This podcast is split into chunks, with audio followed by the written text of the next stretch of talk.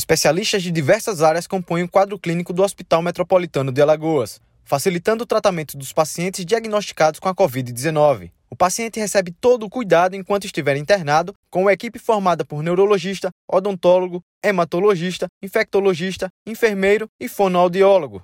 O resultado desse esforço conjunto é fundamental, tanto no tratamento da Covid quanto na recuperação do paciente, garantindo uma melhora integral e reduzindo o surgimento de sequelas que podem ocorrer por causa da doença. O médico Marcos Ramalho, diretor do Hospital Metropolitano e secretário executivo de Ações em Saúde da CESAL, ressalta que o enfrentamento à pandemia do novo coronavírus é uma luta diária, mas a saúde pública tem dado reiteradas demonstrações de eficiência.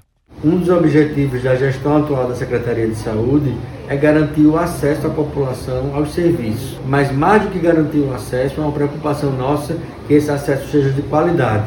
E aí é pensando nisso que lá no Hospital Metropolitano nós temos uma gama de especialidades. Além do tratamento que o paciente recebe para a Covid, ele é acompanhado por várias especialidades e com isso a gente garante a integralidade da assistência, melhorando a qualidade, a qualidade de vida do paciente e trazendo ele com mais brevidade para o seio da sua família.